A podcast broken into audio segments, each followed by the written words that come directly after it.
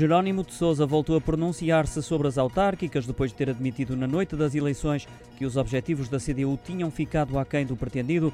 O líder comunista vem agora a terreiro dizer que o partido vai apoiar todas as propostas que considera positivas para a população, independentemente de quem as apresentar. Um discurso na linha daquilo que escreveu João Ferreira durante a madrugada no seu Twitter, ele que foi reeleito como vereador para a Câmara Municipal de Lisboa. As declarações de Jerónimo de Sousa aos jornalistas foram feitas depois da reunião do PCP com o Comitê Central do Partido, de forma a retirar conclusões relativamente aos resultados das eleições eleitorais. Relembro que nas autárquicas o PCP perdeu três dos seus bastiões desde 1976 e apenas seis resistiram.